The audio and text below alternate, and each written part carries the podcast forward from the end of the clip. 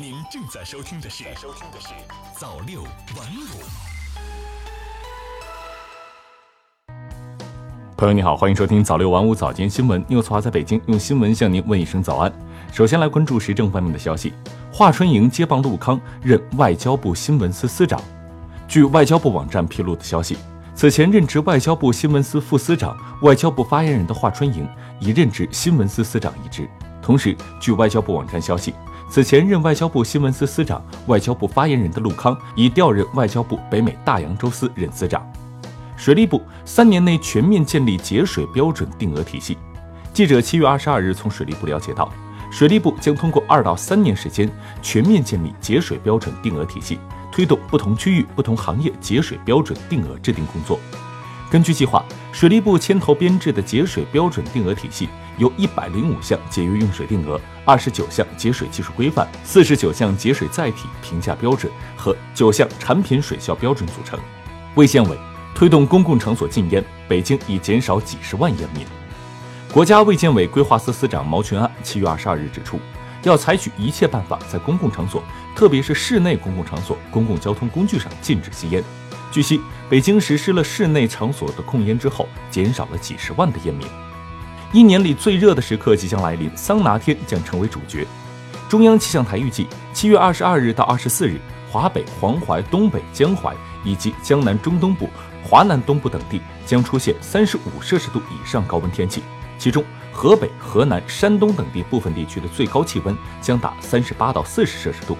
预计七月下旬这几天，此前雨水绵绵的江南、江淮地区将持续高温少雨的状态。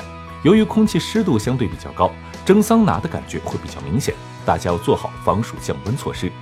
再来关注财经方面，中国将对原产于欧、日、韩等地部分进口不锈钢产品征收反倾销税。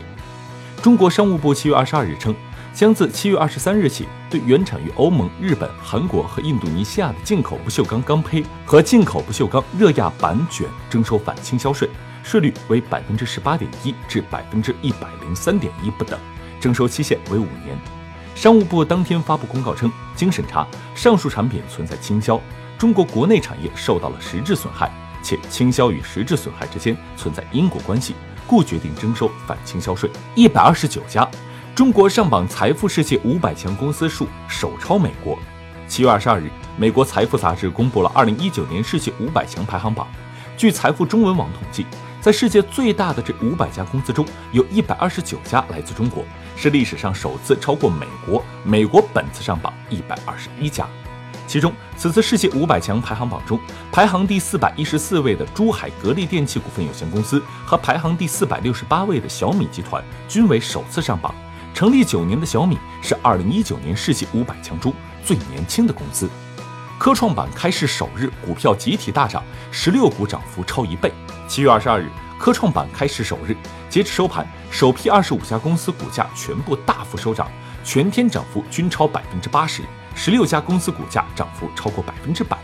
安吉科技收涨百分之四百，雄居榜首。中国通号市值突破千亿，除南威医学之外。其余二十四只科创板股票换手率均超百分之七十，二十五只科创板首批股票总成交额近五百亿元。再来关注科技方面，我国已成为世界第三大海上风电国家。据中央广播电视总台中国之声新闻和报纸摘要报道，数据显示，二零一八年我国海上风电总装机容量为四百四十五万千瓦，在建六百四十七万千瓦，我国已成为仅次于英国和德国的世界第三大海上风电国家。专家表示，发展海上风电将成为我国能源结构转型的重要战略支撑。最后，还是来关注国际方面的消息。